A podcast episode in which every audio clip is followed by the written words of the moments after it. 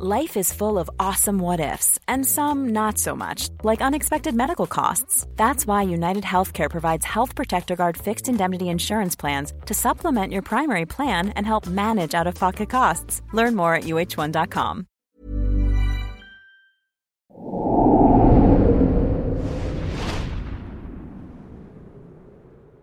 Y hay cápsulas para rejuvenecer también, ¿eh? pero Hay cápsulas para rejuvenecer.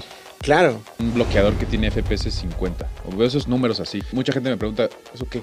Hay gente que le gusta mucho ver cómo exprimen granos. ¿Cuánto cuesta un trasplante capilar? Todos deberíamos ponernos Botox.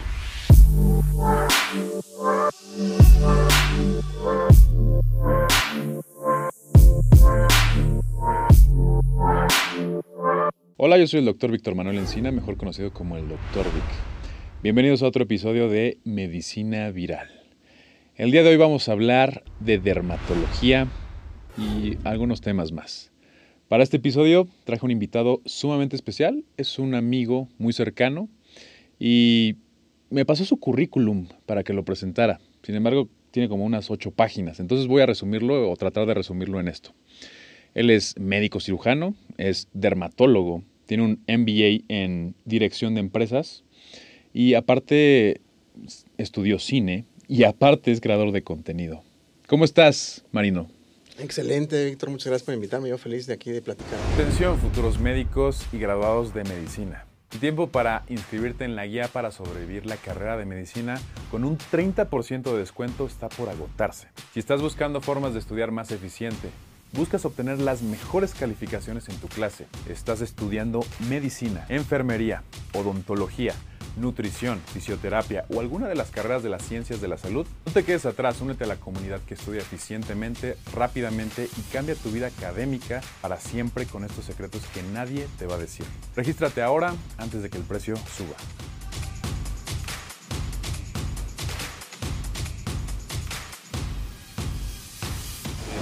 Hablando de esto, an- antes de, de de las cámaras y todo esto, yo sé que tú haces un buen de cosas. Es una persona sumamente hiperactiva. Te Sí. conozco ya de hace un par de años. Eh, nos conocimos por creación de contenido, básicamente. Exacto, sí, sí. Pero sé que aparte de la dermatología haces muchísimas cosas. Ahorita que entraste, incluso al, al estudio, estabas diciendo acá a los chicos de producción, oye, tienes esta cámara, y que Exacto, el güey, Atom y no sé qué. equipo, ¿eh? Tienes buen equipo, tienes cámaras Sony Alpha, esos monitores eh, Ninja Atomos ah, espectaculares para hacer, eh, ver bien la imagen, este, el color, la iluminación correcta. La verdad, tienes un equipazo, ¿eh? Y a mí me encanta la fotografía, por cierto. Soy dermatólogo, pero me encanta la fotografía, el cine. También hice lo que dices de los negocios. Hice una maestría de dos años en el IPADE, que eh, pues es la mejor escuela de negocios de México. Y de verdad me encantó este, ser. Bueno, me encanta ser multifacético y pues... Y dermatólogo también, ¿no? Me encanta la piel. Perfecto, Marino. Oye, ¿te parece si empezamos primero Sí, claro. con, vaya, la, la base de todo, ¿no? Que es la dermatología. Sí, sí, sí.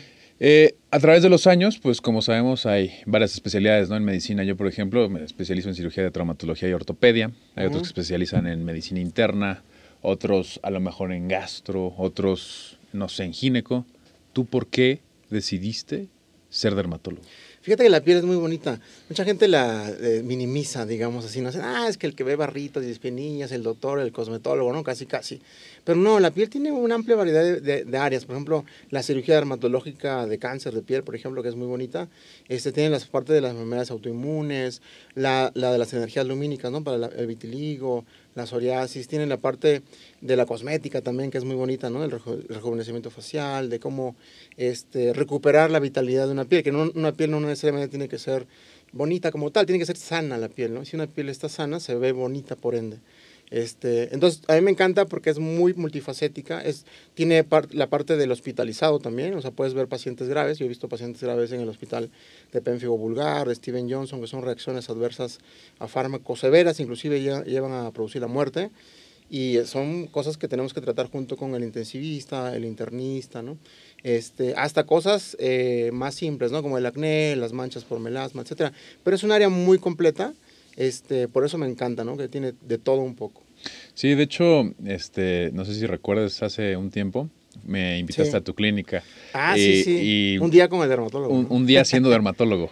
Sí. Eh, ya podrían ver ese video en YouTube. Eh, ahí me di cuenta de todas las cosas que hacen, ¿no? Básicamente, dentro de todas las que dijiste, pues, o sea, vivimos un poco, un cachito de cada cosa. Y sí me doy cuenta que definitivamente los dermatólogos tienen mucho trabajo. mucho trabajo. Sí, eso sí. ¿eh? Demasiado trabajo. Somos eh, pocos también. Sí, son, muy pocos. Digo, en México no es tan fácil entrar a la... Es una subespecialidad. Es una subespecialidad. Le quiero decir a la gente, eh, tienes que estudiar medicina, tienes que estudiar la especialidad de medicina interna. Exacto. Y, después tienes que hacer la subespecialidad en dermatología. Y no cualquiera entra, ¿no? Y no cualquiera entra. Sí, yo hice dos años de medicina interna. No soy internista, pero me encanta la medicina interna. Y después hice tres de derma. Luego hice un año de dermatología cosmética. Este, y ya. Eh, pero hay gente que hace dos años de dermatopatología, que es como, por ejemplo, ver eh, en las laminillas los tejidos en el microscopio, ¿no? Es algo muy especializado. Otros que hacen cirugía dermatológica eh, adultos. Yo hice un, cirugía dermatológica pediátrica, que es como de, ¿no? cirugía de, niños. Este, lo hice en el Instituto Nacional de, Pediatría, pero no me dedico a eso, actualmente me dedico a la dermatología de adultos y, a la dermatología cosmética y en general, ¿no? Sí, claro, y, y hay que considerar esto. mucha gente siempre me pregunta, no, oye, lo de la piel, la piel, siendo el órgano más extenso, más del, extenso cuerpo, del cuerpo humano. Y es el que más, eh, fíjate, el cáncer más frecuente de los humanos es el cáncer de piel. ¿En serio? Exacto. O sea, es el más frecuente de todos los cánceres del, humano. Y aparte, el melanoma, que es el cáncer, de los cánceres más agresivos, te puede, un lunarcito que tengas en la planta del pie, te puede matar en semanas o meses, dependiendo de en qué momento lo, lo, lo diagnostiquen, ¿no? O sea, si tienes un lunarcito en la planta del pie, que es una de las áreas más frecuentes, hay que verlo con un dermatoscopio que es una lupa especial, porque si lo ves maligno hay que quitarlo. Y si es un melanoma hay que quitarlo de una forma extensa. Y si no lo haces así, te vas a morir en unos meses. O sea, por eso les digo yo que hay que cuidarse el sol, porque dicen, doctor, es que el sol, a mí me gusta broncear, pero el sol produce cáncer de piel, produce manchas y produce envejecimiento. Entonces, aguas con eso. Ahorita tocaste un tema que quiero, este, digamos, dividirlo en dos cosas. Primero lo del melanoma y luego lo del sol el, melanoma. Mucha gente siempre me está preguntando y son dudas que seguramente son muy básicas para ti, pero dicen, a ver, yo tengo lunares, pero ¿cómo sé cuando un lunar pueda ser maligno? Exacto. ¿Qué, puedo yo como ser humano normal, que no soy un médico subespecialista? ver que un lunar es maligno y ir con el dermatólogo. Fíjate que tengo un video en YouTube justamente de eso que se llama el ABCDE de los lunares y habla justo eso. Fíjate, las, las, letras A de asimetría. Entonces, si tienes un lunar que es asimétrico, que no es así redondito, de una forma eh, simétrica, es como rara la forma, aguas, ¿no? Primer punto de alarma. Segundo, la B del borde. Si el borde está bien definido, quiere decir que es, es benigno. Si el borde no se ve donde empieza y termina el lunar o la lesión que tienes, también cuidado con eso. La C es del color. Mayormente un lunar es como oscuro, ¿no? Café oscuro, negro. Pero es un lunar que tiene café oscuro, tiene negro, tiene un velo blanco, tiene una parte azul. O sea, eso ya no es, eh, digamos que normal. No me gusta la palabra normal porque en medicina no hay nada normal. Claro. O sea, eso ya no está correcto. Entonces, el, color es importante. Luego, el D del diámetro, dos milímetros o más. Aunque eso es relativo, ¿no? Puedes tener un lunar eh, o una lesión benigna de más de dos milímetros, pero bueno. Pero importante que ese, ese tamaño, el diámetro, no vaya creciendo. Entonces, si tú tienes un lunar que está como raro, le llaman la regla del patito feo. Tienes 10 lunares en la espalda y ves uno raro, que está creciendo muy rápido entonces, oh, pues aguas. Entonces, el diámetro tiene que ver también con la evolución. Y la E, la e de evolución, la E también tiene que ver con todo lo que te dije anteriormente. O sea, si está cambiando el color, se está cambiando, los bordes empiezan a ver menos definidos, se empieza a poner otros colores encima. Entonces, hay que tener cuidado. A, B, C, D, E es una regla muy simple para detectar una lesión maligna que podría ser un melanoma y que podría matarte, yo como siempre he dicho, en semanas o meses, porque luego dicen, no, es que el cáncer de piel te mata en años, porque sí es cierto, el carcinoma vasocelular es un carcinoma bastante noble, digamos así, es muy local, prácticamente no tiene metástasis, pero el melanoma no, el melanoma sí te mata en semanas o meses, ¿no? Híjole, no, y ahorita yo creo que todos los, los que están viendo y escuchando el podcast están revisando, sí. viendo, ah, mira, yo me acuerdo de este lunar, déjame verlo bien porque... Y fíjate que deberían ir una vez al año, porque luego el dermatólogo hace una revisión de los 80 lunares que tienes y les tomamos fotos y cada año revisamos las fotos de esos 80 lunares. Entonces decimos, no, pues este, este se modificó, este no. Entonces, o sea, no es tan fácil. Pero si tienes un lunar, obviamente, si tú lo ves, pues está bien. Pero en la espalda, ¿cómo la ves? O, la piel cabelluda, ¿no? Me, me, acabas de crear una necesidad que no pensé que, tendría, pero sí tienes toda la razón. Tienes toda la razón. Oye, hablando del sol, volviendo al sol. A ver, en el mundo médico siempre nos estamos, todos nos echamos carrilla, ¿no? Entre dermatólogos, ortopedistas, todo, ¿no? Eh, internistas, cirujanos eh, a los dermatólogos, pues siempre nos estamos como burlando, ¿no? Por así decirlo, es una Sí, sí, convivencia sana, Sana. pero nos, nos burlamos de que estos individuos, pues todo el día se están poniendo bloqueador solar, ¿no? Bloqueador solar, aunque estén adentro, de- aunque estén adentro y no les esté Exacto. dando el sol, se están poniendo bloqueador solar Pero está la luz azul, por ejemplo. ¿no? cada dos horas. Cada, Cada dos horas. cada dos horas. Y yo digo, a ver, ¿qué ¿por qué si antes no había bloqueador solar? Y, y la gente este, estaba ahí en los campos y no, no pasaba nada. Eso es lo que yo creía, Sí ¿no? pasaba, ¿no? Lo que pasa es que no había eh, estadísticas. Cuéntame Exacto. acerca de esto. ¿Por qué lo hacen? Porque si ustedes son los expertos, Claro. creo que la mayoría deberíamos empezarlo a hacer. ¿Por qué? ¿Cuál sería Fíjate una buena razón? Si tú haces una estadística de los años, por ejemplo, 1920, ¿no? Seguramente hay menos casos de cáncer de piel que ahora. Pero no es porque. Y allá no se cuidaban eh, del sol y nadie usaba filtro solar, nadie usaba sombrero, bueno. Este, pero es porque no había estadísticas, ¿no? O sea, la gente no. Eh, los médicos no teníamos esa estadística en la mano. Ahora, como hacemos estadística de todo, hay una incidencia alta. Pero importante ponerse el, filtro solar, aunque sea. En, mira, fíjate. La recomendación es ponérselo cada dos a tres horas, ¿va? Aunque sea en el interior. Porque en el interior hay luz azul, están los focos, están las computadoras, las laptops, los celulares, que también producen daño solar y producen también manchas. O sea, esta- las luces que tenemos en el Sí, estudio, eh, son las que vienen de abajo Deberías traer puesto una O pantalla. sea, azul. debería estarme cuidando por- Exacto. porque estoy grabando constantemente eso. Exacto. Me predispone a Y hay, tener... sí, te predispone a dañar tu piel, ¿no? A dañar este, daño, daño en, en la piel. Sí. Pero también a, a tener manchas. Y también hay filtros solares exclusivamente para luz azul, por ejemplo. Entonces, a mí me gusta recetar una pantalla de luz azul y encima una pantalla solar. Y ahora en el exterior, cada dos a tres horas hay que reaplicarlo porque se pierde la efectividad. Y si te metes a la alberca en, la playa, eh, se pierde la efectividad. Yo, recomiendo uno que, tiene este, resistencia al agua por 80 minutos, por ejemplo. Tiene aparte una pantalla solar con, eh, orgánica que tiene óxido de zinc, óxido de hierro o dióxido de titanio, ¿no? Cualquiera de esas ahí. Y hay que replicarla cada dos o tres horas. Y también hay que usar sombrero y sombrilla. Y también hay que usar píldoras o tabletas con eh, filtro solar. O sea, todo eso junto. ¿Cómo? A ver, a ver, a ver. T- Todo lo que dijiste, sí, la mayoría lo conozco y Sí. había escuchado de eso, pero creo que la audiencia no sabe esto. ¿Dijiste píldoras? Píldoras. Te- filtro solar, sí, ¿Te claro. tomas filtro solar? O cápsulas con filtro Cápsula, solar. o sea, tú puedes en una cápsula... A ver, Por cuéntame supuesto. un poco más de eso. O sea, tiene, por ejemplo, las cápsulas con filtro solar tienen varios componentes, ¿no? Uno, por ejemplo, es el polipodium leucotomus, que es un antioxidante superpoderoso que protege la célula contra el daño eh, en la piel. Pero el daño, digamos que genético, pues. O sea, porque tú sabes que hay una enfermedad que se llama geroderma pigmentoso, en la cual la habilidad para reparar la cadena de, ADN producida por el daño del sol eh, o sea, está alterada. Entonces no se reponen eh, las bases nitrogenadas, etcétera. Entonces, esta enfermedad, pues los, los pacientes niños mayormente sufren mucho quemaduras solares, pues casi casi con exponerse al sol cinco minutos y continuamente tienen cánceres de piel en la infancia, imagínate. Entonces, su capacidad de repararse se ha alterado. Entonces, lo que hacemos nosotros los eh, dermatólogos este, en los adultos es dar una, un antioxidante para evitar ese daño solar. Entonces, polipodium leucotomus, cápsulas eh, como filtro solar, media hora antes de exponerse al sol, me parece una cosa necesaria, no ni siquiera este, por verse bien, sino necesaria para prevenir el cáncer de piel. ¿no? Wow, entonces, eh, a ver, yo creo que ya todos estamos como viendo cuánto me va a salir ¿Cuánto, como cuánto cuestan esas cápsulas? Ajá, esas cápsulas o cuánto me va a salir este ponerme bloqueador solar. Y hay cápsulas para rejuvenecer también, ¿eh? pero bueno. Hay cápsulas para rejuvenecer. Claro, claro. Justo hoy hice un, no se llama tweet, se llama thread, ¿no? La nueva, Ajá, este, thread, los No sé cómo se llama la- el thread, pero hice una especie de, que decía, la verdad incómoda que los dermatólogos no quieren que sepas, es que la eh, isotretinoína en microdosis es más eficaz para rejuvenecer la piel que cualquier crema. O s- Fíjate. ah, a ver, a ver. O sea, es si una yo me- verdad incómoda, porque no, eh, los dermatólogos no la quieren decir, porque ese, ese medicamento que dice Mari, ¿no? Se usa usualmente creo que para el acné, ¿no? Para el acné Para el severo.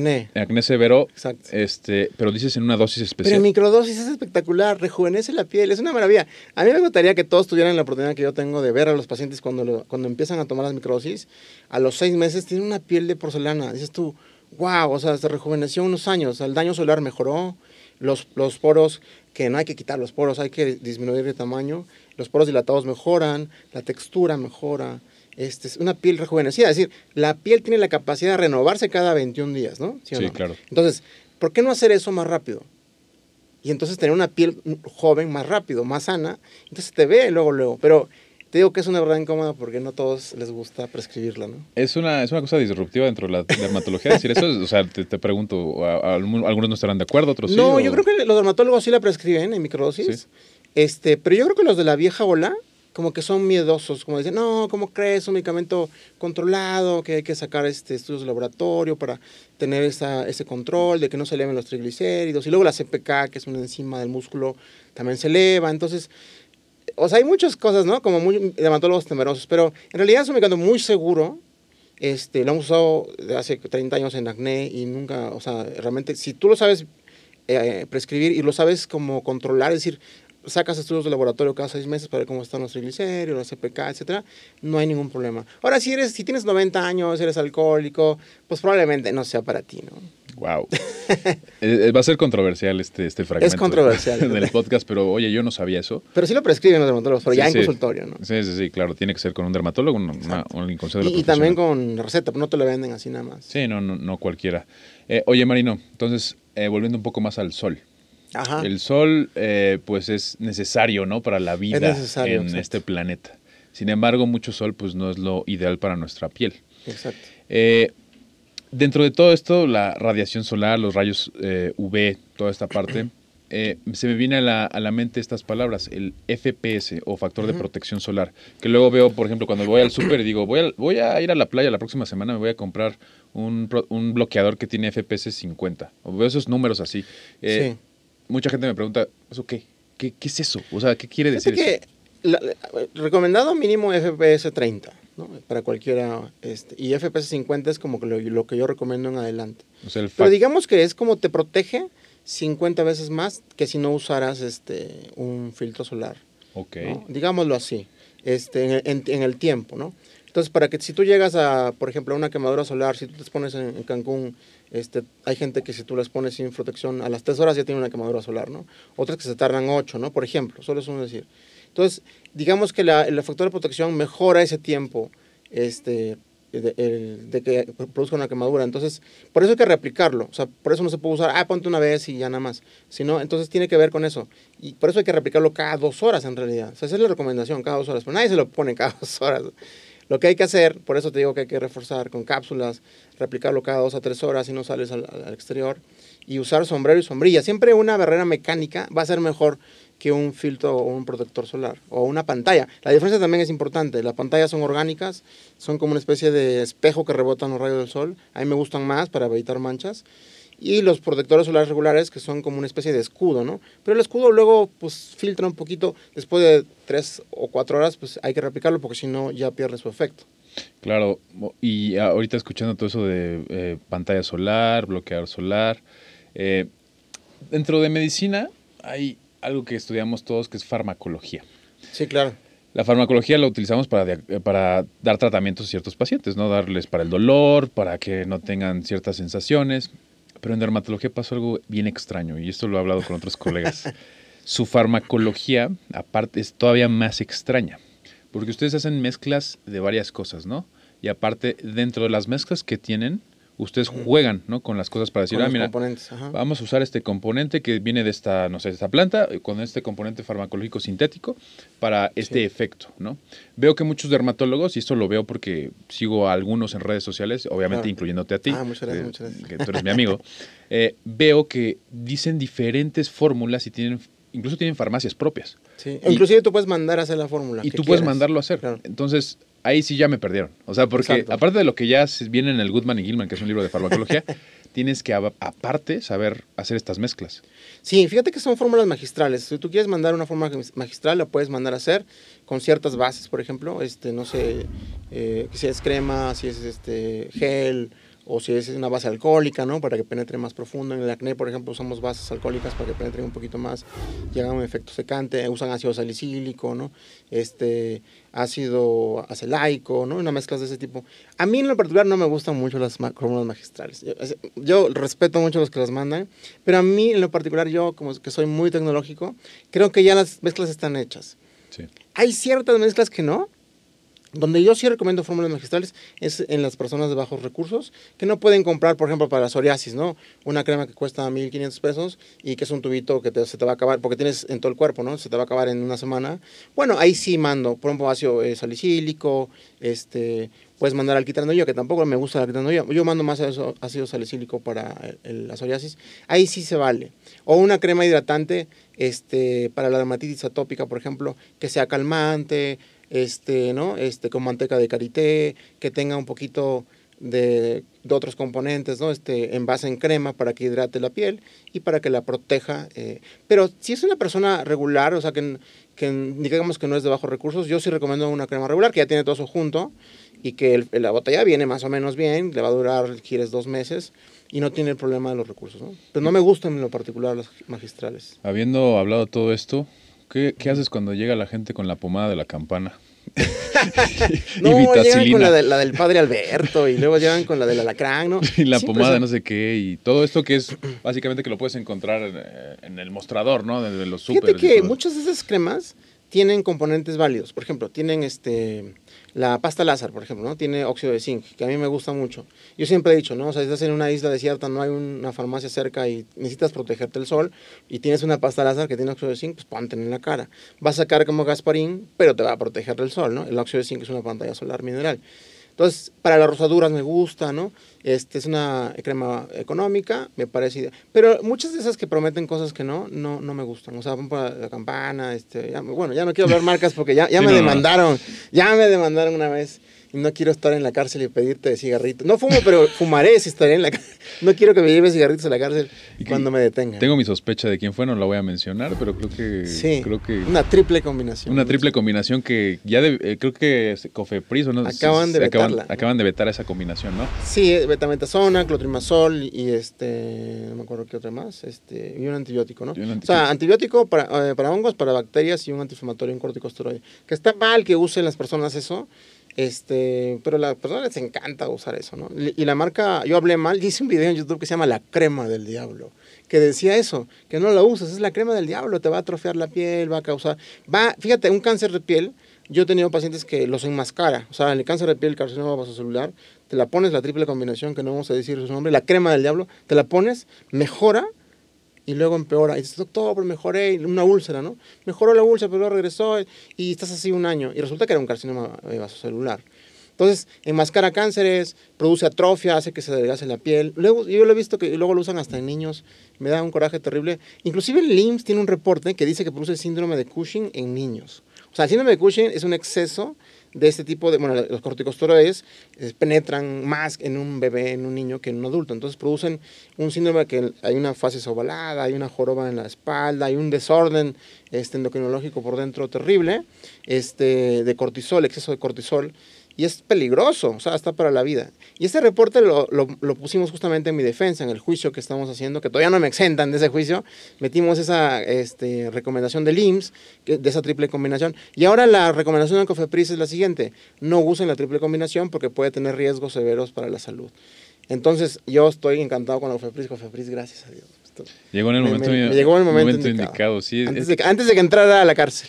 Porque digo, o sea, ya no vale la pena ni hablar de, ese tipo de, productos, pero sí es como una bomba atómica, ¿no? Porque le dan un antifúngico, como bien dijiste, un esteroide y un antibiótico, ¿no? O sea, es una, una, cosa que... Sí, es como decir, bueno, vamos a matar este, hormigas, pero vamos a meter una bomba atómica para meter... O sea, no, ¿no? Aparte, también digo, con todo respeto, habla de la ignorancia de algunos médicos.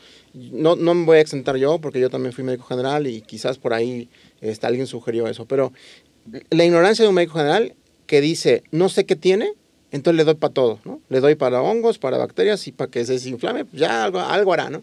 Entonces, esa ignorancia, el médico que prescribe eso es porque tiene una ignorancia del diagnóstico.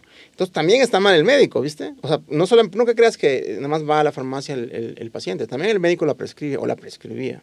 Entonces, ahí viene ese, ese problema que es un grave error en, en la prescripción médica. Ninguna escuela de medicina recomienda esta combinación, ¿no? Jamás lo hagan.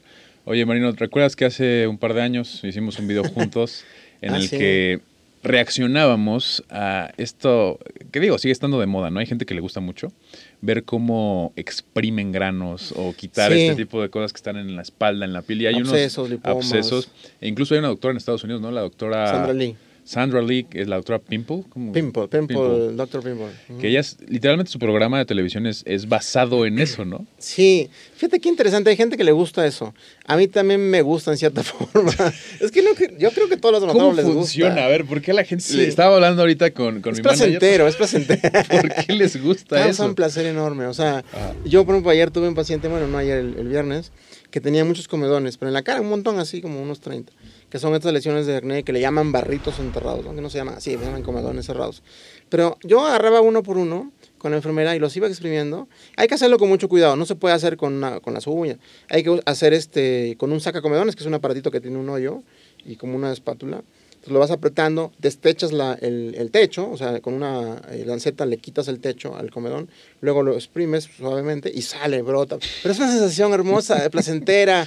Híjole, qué padre, ¿no? ¿En qué O sea, no- no sé planeta, qué- Marino? ¿En qué no planeta sé- no, sé, a lo mejor yo soy muy diferente, eso no me causa nada. Es más, yo no lo quiero ver. Pero no lo querrías hacer tampoco. No, no sé, no. Digo, no me da asco ni nada, simplemente no entiendo. O sea, Sí, y hay, gente mucha que le gente. gusta ver, ¿no? También. Se debería estudiar, ¿no? O sea, como esa, Sí. esa parte que es dentro de la psiquiatría. O puede ser una filia, ¿no? Quizás. No sé, habría que preguntarle a eso, Fanny ¿no? psiquiatra a ver qué, qué filia tenemos ahí. Sí, le voy a, le voy a preguntar a Fanny, Sí. psiquiatra. Oye, eh, Marino, volviendo un poco más a los padecimientos. Eh, hay padecimientos que afectan más a mujeres, padecimientos que afectan más Sí. a hombres o afectan a los dos. En este caso yo estoy muy interesado en algo, porque yo sé que tengo genética de eso, y es la alopecia. Alo- Androgenética. Androgenética. ¿Les puedes explicar a la audiencia qué es, qué es esto? Sí, fíjate que es una hipersensibilidad del, del cabello, del pelo, digamos, a las hormonas masculinas. Ahora, para que todos entendamos, las mujeres también tienen hormonas masculinas, los, hombres obviamente también. Entonces, hay una parte del- del- de la piel cabelluda, no se llama cuero cabelludo, se llama piel cabelluda, este, que es más sensible, es las entradas, ¿no? la parte de adelante, inclusive la parte donde le llaman el nido, ¿no? de, que, que no se llama así, pero este, entonces, es- este, se tiene sensibilidad a las hormonas masculinas. Esas hormonas masculinas debilitan el, folículo piloso, lo hacen delgadito, lo miniaturizan, es decir, lo hacen en miniatura, delgado y chiquito, digamos. Ahora sí que sin, sin albur, sin albur. Entonces lo que hay que hacer es revertir este proceso, ¿no? Entonces hay mujeres que se les cae el cabello justamente en esta parte de atrás, en esta parte como eh, frontoparietal, vamos a, vamos a ser técnicos para decir esta parte de aquí, este, y entonces hay que revertir este proceso y hay que dar, por ejemplo, medicamentos como el minoxidil, se puede usar este, o, se puede inclusive inyectar, ¿no? Este, eh, dutasteride, en fin. Tiene sus características en mujeres. En hombres es mucho más fácil. O sea, en mujeres hay que cuidar, por ejemplo, que no tengas, que si estás en edad fértil, que no te vayas a embarazar, ¿no? Por ejemplo. Claro. Este, pero en hombres, pues no hay ese problema, no nos embarazamos, entonces se puede inyectar dutasteride, bicalutamida también, que es otro medicamento, se puede tomar minoxidil, se puede tomar dutasteride, finasteride. Básicamente estos Este, medicamentos eh, interfieren en la parte de, la- de esta, las La hormonas. conversión la de conversión. la eh, dihidrotestosterona en testosterona. Eso hace que Y- nos quedemos calvos. Y es- O sea, exacto, la- el, exceso de testosterona. El exceso de Por testosterona. eso siempre he dicho que tengas cuidado con un amigo calvo, hermano, le sobra la testosterona, entonces no le presentes a tu novia, porque quién sabe. ¿Quién Interesante sabe, saber esa- ¿Qué vaya a pasar? Sí, en serio, ¿eh? O sea, los hombres calvos les tienen exceso de- y la sensibilidad, entonces por eso están calvos. Ahora alguien me dice por ahí, doctor, pero si Carlos Salinas, este, con todo el dinero del mundo, no se pudo curar de la alopecia, menos yo, ¿no? Que soy pobre. Eso me lo dijo un paciente. Yo, no, o sea, no se trata que tengas o no dinero, se trata de tratarse, ¿no? O sea, Claro. si de plano no tienes absolutamente nada de dinero, pues bueno, para eso está el Seguro Social, el ISSSTE, las instituciones públicas se pueden todavía ayudarte, ¿no? O sea, quizás, inclusive con medicamento gratuito. Pero sí hay que bloquear esa producción de, de testosterona excesiva para eh, prevenir la calvicie. Y en, en mujeres hay que tener cuidado, se puede hacer, pero si es en etapa no fértil, bueno, no hay problema. Si es en etapa fértil, pues advertir y que no se embaracen, eh, en un embarazo porque hay que suspenderlo. ¿no? Y digo, hay, hay- varios, por ejemplo, varios momentos donde podemos eh, dar un tratamiento. Ya cuando pasaron años, digamos, este, este paciente, y esto es con todo el respeto del mundo, este paciente calvo que ya lleva muchos años así. Exacto. Y el- Ese amigo calvo que le ese amigo calvo que le tengo miedo de presentarle a mi novia. Exacto.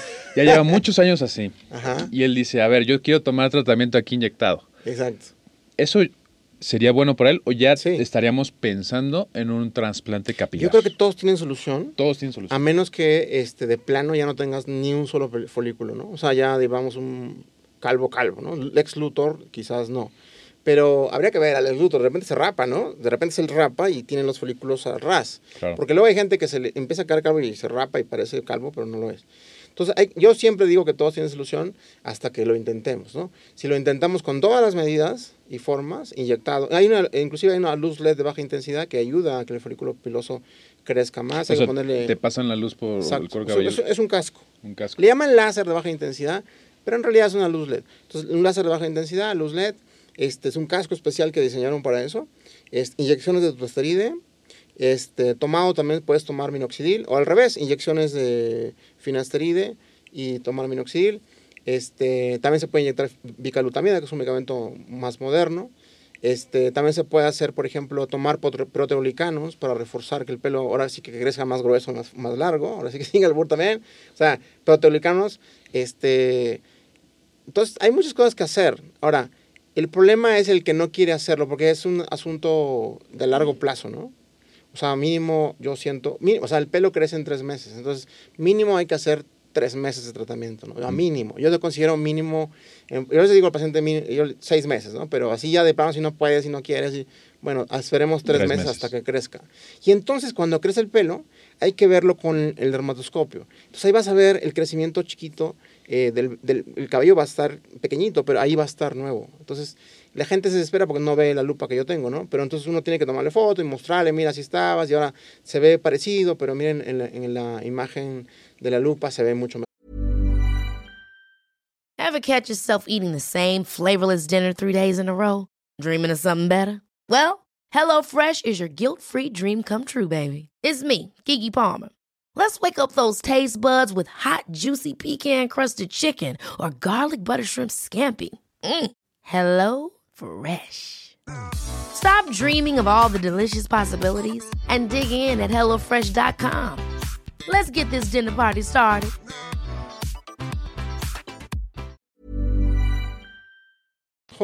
Entonces vamos por seis meses. Y así se va poblando, poblando, poblando, y al año ya recuperó. Hay muchos casos de éxito, la verdad, pero luego hay gente que es terca y dice, no, no, yo quiero eh, eh, trasplantarme y listo. Pero el problema de trasplantarse... ¿Hay es que- indicaciones de trasplante Sí. capilar en medicina?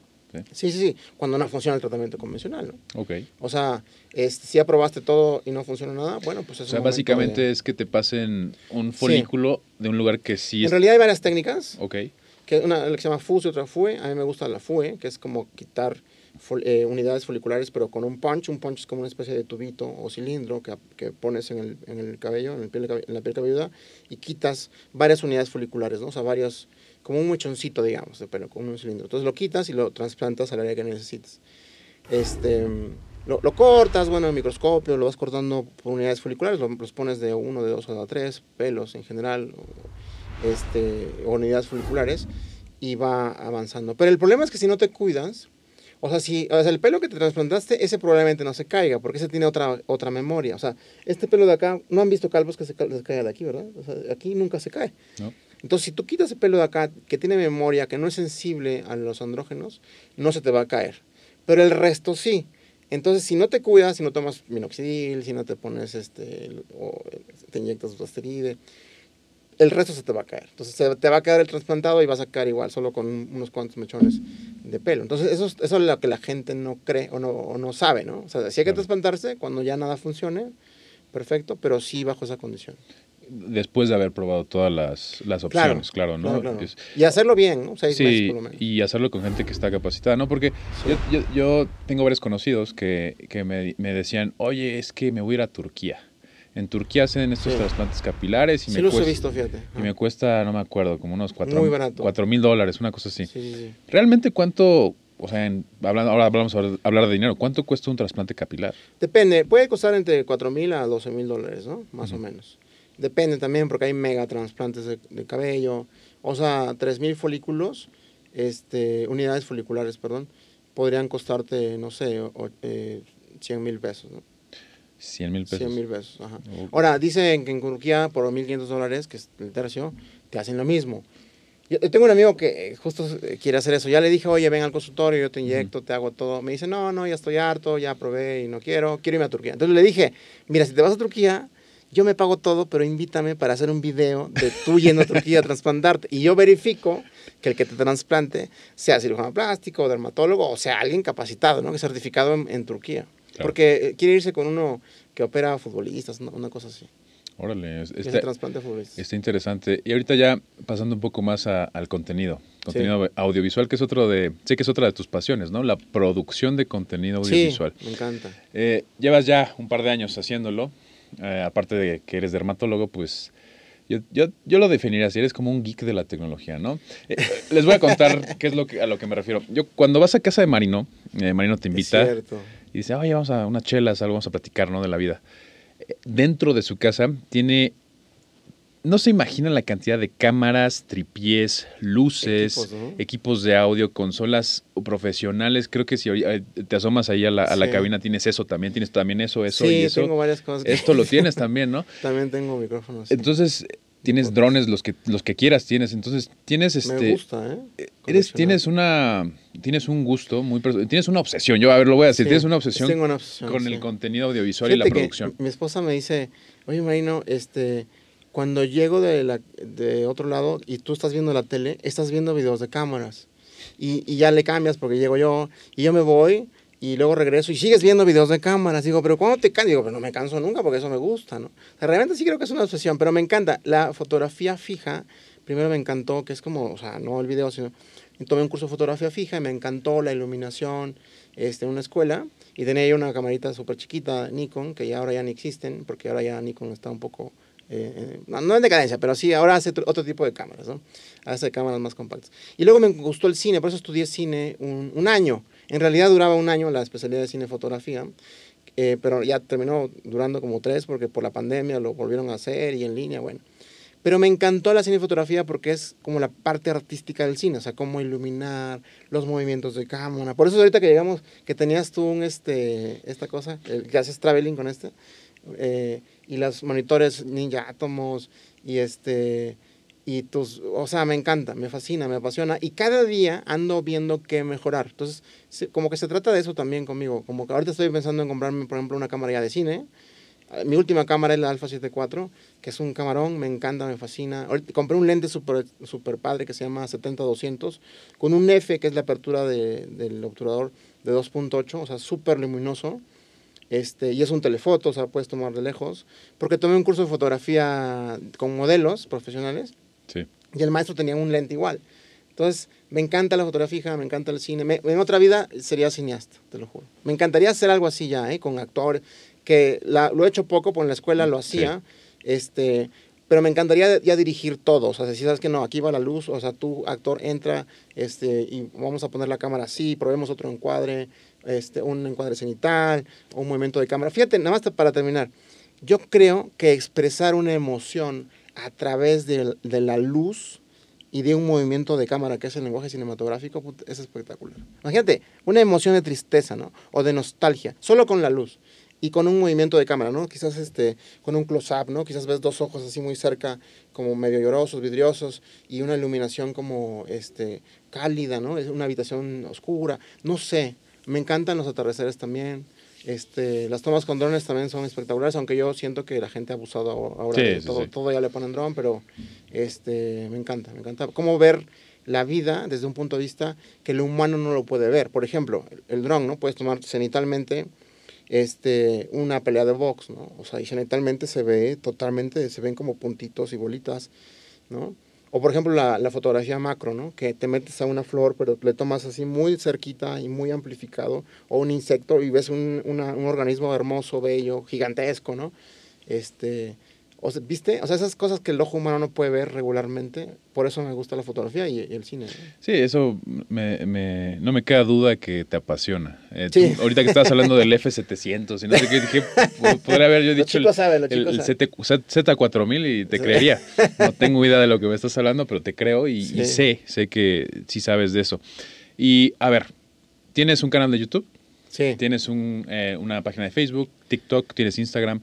Eh, Sí, básicamente exacto. tienes las redes sociales. Streameo también, bueno, Y tienes- streameo. haces stream. Hago streaming. Casi hago como mínimo dos o tres a la semana. Dos, tres a la semana. Eres uno de los dermatólogos que he visto que más eh, presencia en redes tiene porque estás casi en todas las redes sociales. Estás Sí. constantemente haciendo contenido. No sé cuántos videos tengas en YouTube. Creo que Como 700 creo. tienes 700 videos de, de- y, y todos acerca de dermatología o varios Sí. temas, ¿no? La mayoría de dermatología. La mayoría, sí. Y cada- de esos 700 videos hablas de cada padecimiento. Hablas de psoriasis. El último Sí. creo que cómo tener la piel de Barbie, ¿no? este creo que, este creo que- domingo sale, hoy mismo sale cómo tener la piel de Barbie. Pero la gente dice, no, pues la Barbie es de plástico, ¿no? Ya me están criticando por ahí que es de plástico. No, no, y que es rubia, ¿no? Que el estereotipo. No, no, no. O sea, yo voy a hablar de la eh, actriz Margot Robbie Sí. en el papel de Barbie y cómo la prepararon su piel para el personaje. Porque hay, eh, hay varios artículos referidos a eso, ¿no? El maquillaje que usó, las pelucas que usó y también de la piel de la actriz, ¿no? Entonces me voy más a ese punto y concluyo pues más o menos que la piel sana es una piel hermosa, ¿no? Y hablo también del Golden Ratio, fíjate, que es el, la proporción áurea, no sé si has escuchado hablar de eso. La verdad es que no. O sea, la proporción matemática en la cual un rostro científicamente es hermoso.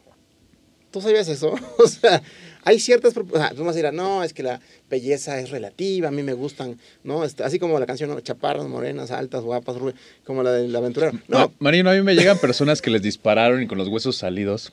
yo no voy a saber y de tú no ellos. sabes. No, no, no, yo tampoco. O sea, no tendrías por qué saberlo. Ver, eso no tiene nada que ver con la medicina. Sí, sí, sí. Que Tiene que ver, la proporción áurea es un número que tiene que ver que se llama el número Fibonacci, que lo hizo, que Leonardo da Vinci lo usó en este Vitruvian Man, ¿no? Que es el, el- este eh, que estaba como con los pies, las piernas y los brazos extendidos. Sí. Este cuadro de, de- de, eh, entonces, me parece que, y él usa esta proporción áurea, que es una proporción como matemática que en toda la naturaleza está presente y que habla de la simetría y la belleza. Entonces, esta proporción misma áurea lo han hecho aplicada al rostro humano. ¿no? Sí. Entonces, hay ciertos diámetros, por ejemplo, digo, no quiero decir nombres de actrices, pero que tienen los ojos más este, lateralizados, por ejemplo, ¿no? Eso no es un signo universal de belleza.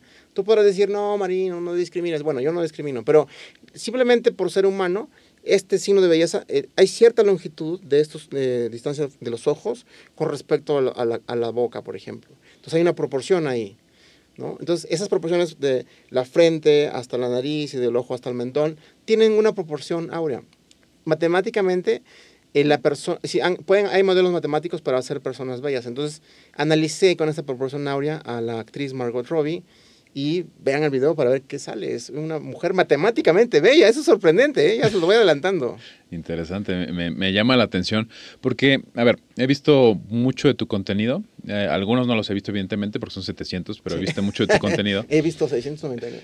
E- e- Eres la persona que puede convertir un tema tan específico y tal vez tan de subespecialidad de medicina como es a lo mejor la psoriasis, ¿no? O el Steven Johnson, en algo que le puede interesar al público. Eso, esa, esa es, una, es una cualidad, porque Exacto. muchos doctores se encuentran con esa dificultad, ¿no? Oye, es que llegan los urólogos, ¿no? O no sé, este, llegan los, los Sí, cirujanos. ¿de qué voy a hablar, no? Ajá, los neurocirujanos, ¿no? Sí. Oye, es que yo saco astrocitomas y este tipo de cosas y quiero que entiendan que por los esfenoides y por- y, Exacto. Y nadie entiende nada. y me quedo así como, a ver, yo, yo, yo sé que tú lo entiendes, ¿no? Pero el público es importante que entienda lo que tú quieres decir. ¿De qué manera te acercas tú a los pacientes? Y tú, yo creo que tú, por ejemplo, a diferencia de muchos médicos que están en redes, eh, haces una estrategia que a mí me encanta, que yo no la creé, pero yo siempre la digo como que haces un remix entre lo que funciona, tu especialidad, para que a la gente se le interese. Exacto. Vamos a poner un ejemplo, psoriasis, ¿no? Psoriasis, que...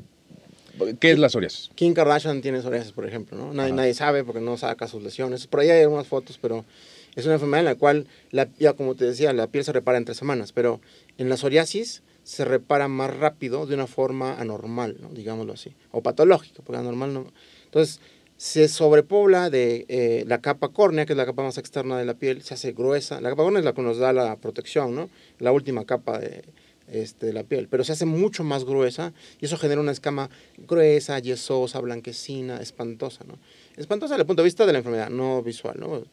Entonces, lo que hay que hacer es reducir esa producción de, de esa transformación de las células epidérmicas, ¿no? los queratinocitos famosos. Entonces, lo que hacemos es eso, dar reductores, ¿no? que son ácido salicílico este, y otros más.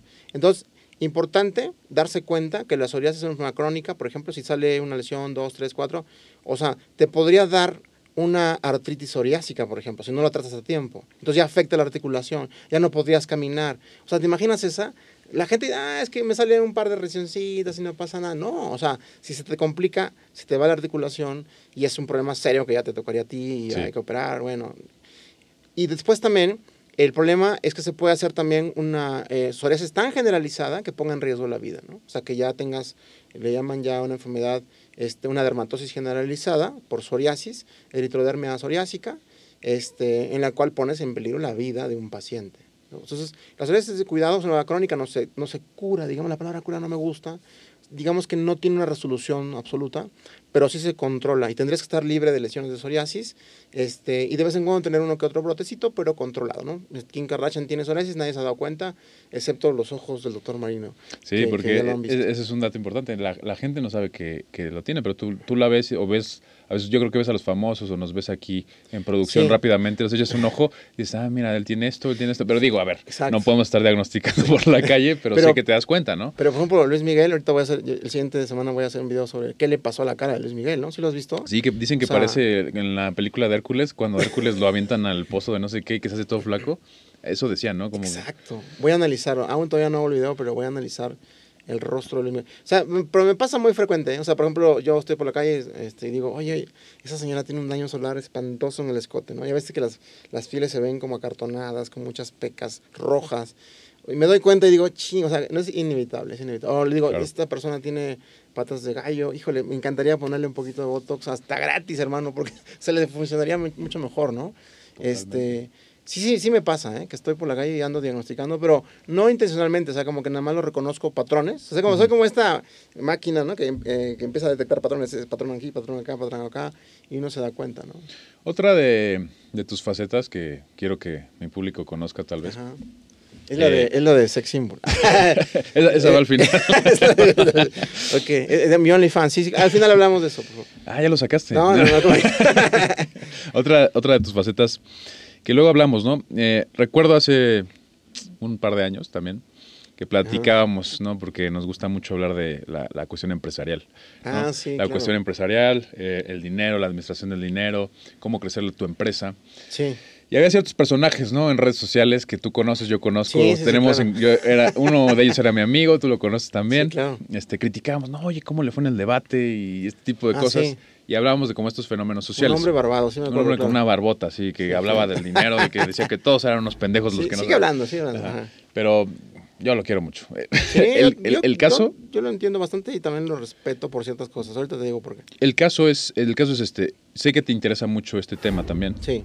Tanto así que, a pesar de que tienes muchísimo trabajo en tus clínicas, muchísimo trabajo en todas las cosas que tienes que hacer como médico, Sí, tomaste una, un MBA, ¿no? Una maestría, ¿no? En, esta, en negocios. Business and Administration, ¿no? Se llama MBA. MBA en, Master in Business and Administration. eh, en el IPADE. En el IPADE. En el IPADE. Eh, ¿Esto, por qué lo haces? ¿De dónde sacas Sí. el tiempo? ¿Duermes? ¿O, o por, qué, por qué lo haces? O sea, Fíjate que no duermo, pero porque tengo dos niños chiquitos, pero la verdad es que en los negocios, fíjate, la gente piensa que uno, por ser médico, ya sabe de, administración, ¿no? No hablemos ni siquiera de negocio, de administración. Entonces yo tengo una clínica de hace ya varios años, siete años, eh, que ha crecido mucho. Somos 24 personas, yo les llamo colaboradores, entre todos. Son, es un equipo gigante. O sea, entonces, fíjate, yo vi la necesidad de estudiar administración y negocios por eso mismo, para un solo eh, objetivo, que sería eficientar las distintas áreas de la empresa. Y te hablo de una en particular, por ejemplo, los recursos humanos. Cómo tener empleados satisfechos, que vengan contentos, que cuando haya más pacientes, quieran más pacientes, que digan, sí, el paciente, el doctor tiene 20 y me la rifo y voy a salir feliz por ver 20. Fíjate, ¿cómo logras eso? Que tengas una comunidad que, que si todos pierden, si la clínica no tiene tantos pacientes, se sientan eh, pues, motivados para querer atraer pacientes. Eso se hace con este, un departamento de recursos humanos. Y te lo digo así a grandes rasgos. Se logra bajo muchas, eh, muchas variables, pero por ejemplo te voy a decir una. ¿no? Si tú le das este, un sueldo fijo más una comisión variable eh, a una persona, se motiva mucho. O sea, le, le da seguridad social, ob- obviamente, un sueldo fijo, más comisión variable. Se motiva porque dice, ching, si hay más pacientes, voy a ganar más. Entonces, me gusta, me gusta venir a trabajar el domingo. Vengo, no, bueno, no trabajo los domingos, pero, o sea, un decir, ¿no? eso, tener satisfechas a las, a las personas, este, contentas, es, una, es algo muy importante en los negocios y en la administración. Otra cosa, por ejemplo, la administración. O sea, tú no puedes vender, eh, bueno, nosotros somos de alguna forma vendedores de servicios, ¿no? Porque somos médicos. No vendemos productos, sino servicios. Entonces, la, los servicios son totalmente diferentes a los negocios de, de, productos. ¿no? Ah, pues te voy a vender una crema o un viaje a las claro. Bahamas. No, un servicio es diferente porque es un humano con un humano. Y entonces ahí la sonrisa, la empatía, ¿no? Este, yo siempre he dicho que la regla de la clínica es, hacemos medicina con ética. Segundo, no hacemos cosas que no nos hagamos a nosotros mismos. Fíjate, o sea, todas las cosas que yo hago me las he hecho yo, o sea, para probarlas, ver, que verificar. Y tercero, este, no hacemos, o sea, no hacemos cosas por necesidad económica. Es decir, voy a decir, doctor, está usted diciendo mentiras. No, no, o sea, lo que, lo que te quiero decir es que no tiene, hay una frase que me encanta que dice, los médicos no pueden hacer medicina con hambre. Es decir, no puedes estar pensando en el iPad que te, Pro que te vas a comprar después de que operes a este paciente. ¿no? Ah, me va a salir para el iPad Pro y el iPhone 15 Pro Max. No, no puedes pensar en eso, ¿viste? Entonces, eso es muy importante. La ética hace millones, como decía Roberto Kiyosaki, y justamente ahí vamos. Entonces, permear esa cultura corporativa tiene mucho que ver con estudiar administración. Y lo, lo, lo, llevaste justamente y lo haces en tu clínica y también claro. creo que en tu organización, en redes sociales también lo haces. Sí, y, sí. y, el embudo de ventas y todo esto, ¿no? Eh, ahora, te quiero preguntar algo.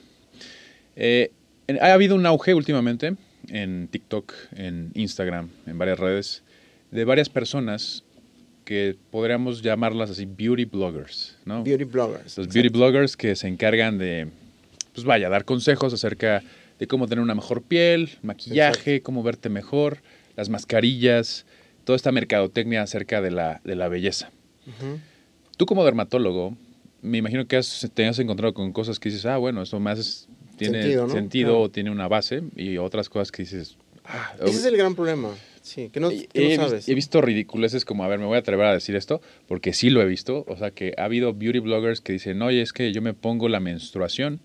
Exacto, en, en la esa. cara, o, o, otros, otros incluso que ni, que ni siquiera son dermatólogos, dicen, yo me pongo semen en la semen, cara. Sí, eso no sé por qué tienen como la idea de como que esta cosa. Fíjate que tiene que ver con la escasez. Como hay escasez, porque es un líquido escaso, ¿no? Hagámoslo así, en serio. Entonces, si es un líquido escaso, tiene que ser valioso, ¿no? Como, como el, el oro.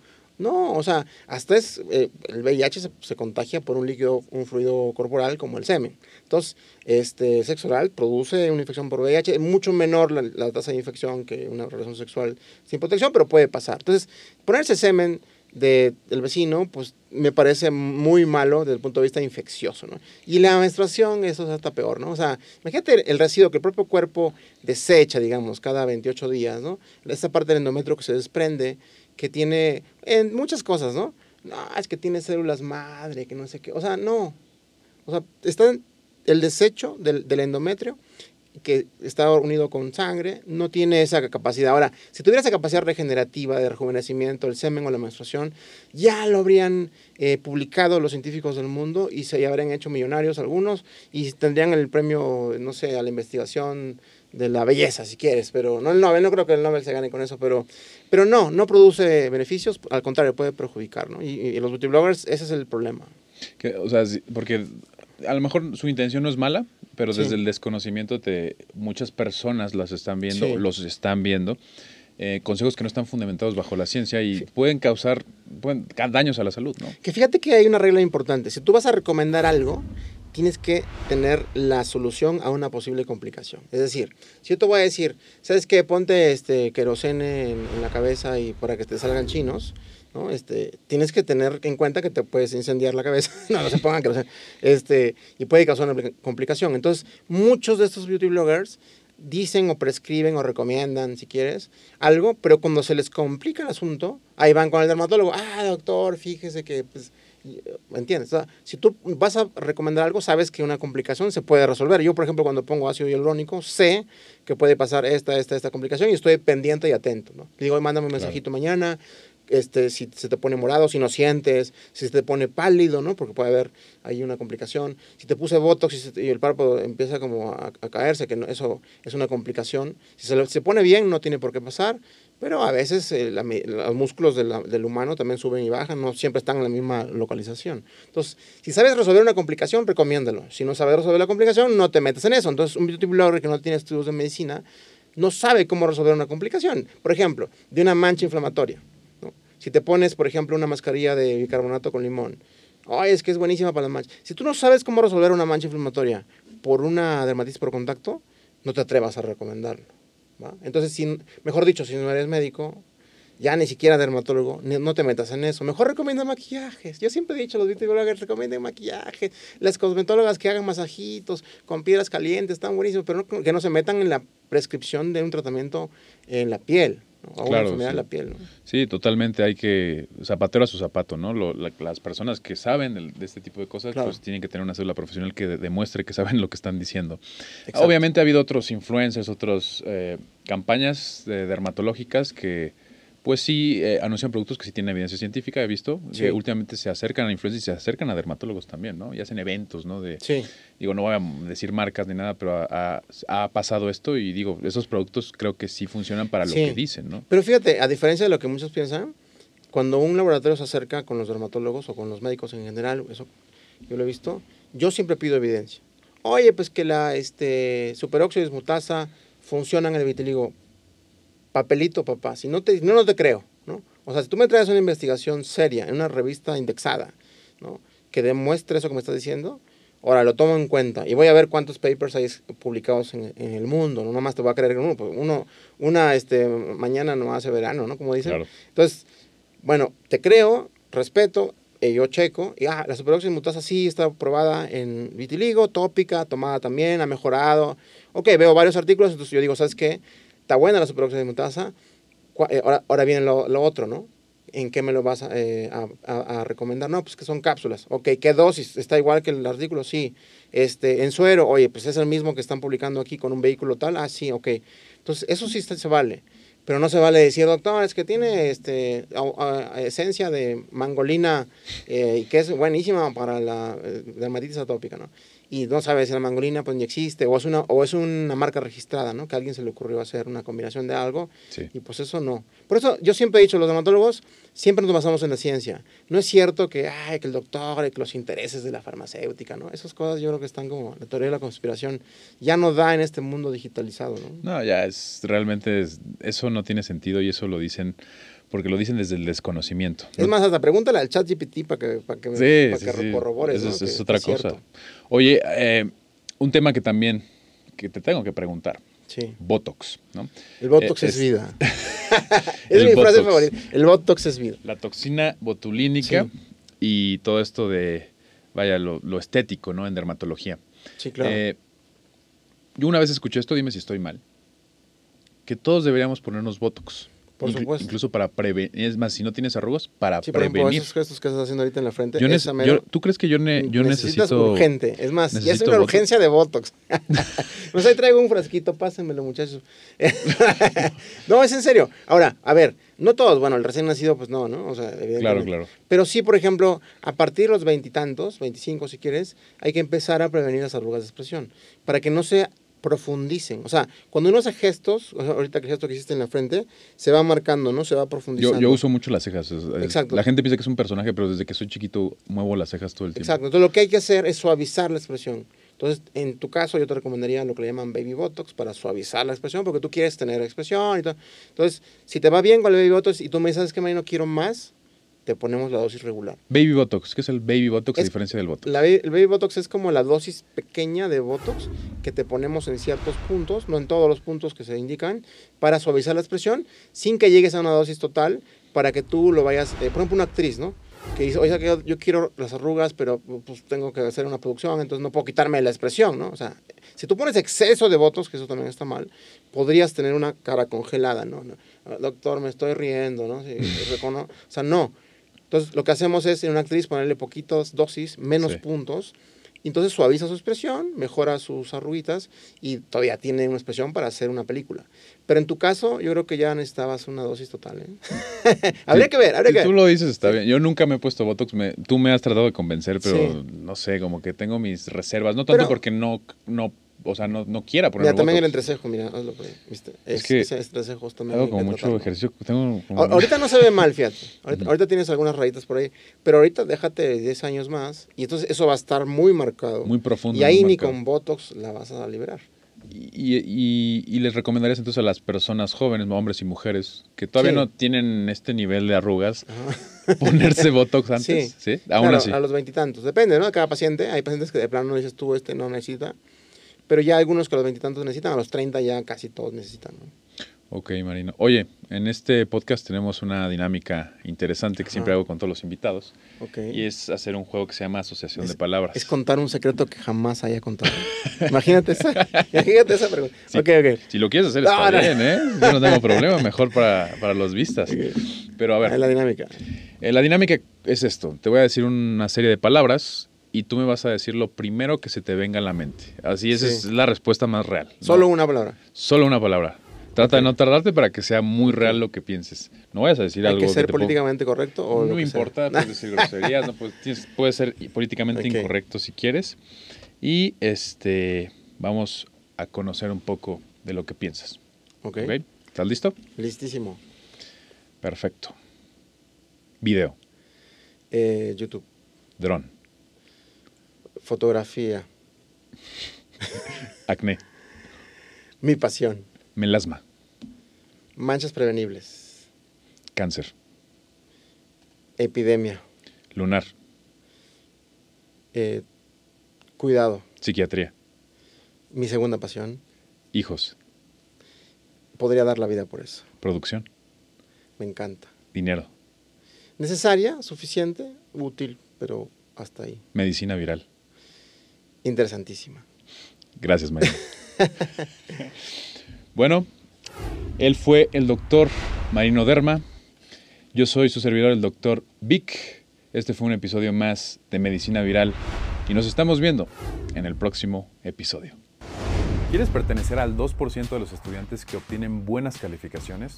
Yo pienso que es posible. Si estudias medicina seguro pasas horas y horas leyendo, noches de desvelo y mente en blanco en los exámenes. Y ni hablar de la vida social. No logras equilibrio entre estudio, amigos y familia.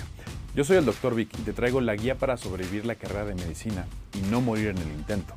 Es un curso online donde aprenderás a estudiar con eficiencia, retener más información y tener más tiempo para lo que realmente importa. Son secretos que difícilmente te dirán tus profesores, pero créeme que no son difíciles. Tendrás nueve módulos grabados y clases en vivo conmigo. Hacks clave para simplificar tu paso en el mundo de la medicina. La información es exclusiva y solo se comparte en este curso cerrado. No la encontrarás en ningún lugar. Es el método que me ayuda a estudiar medicina y a mantenerme actualizado en mi carrera. Además, mis estudiantes lo utilizan a diario para estudiar de forma eficiente para sus exámenes. Es tu oportunidad de ser el mejor estudiante sin matarte horas estudiando. Inscríbete ahora haciendo clic en este enlace o encuéntralo en el bio de mi perfil.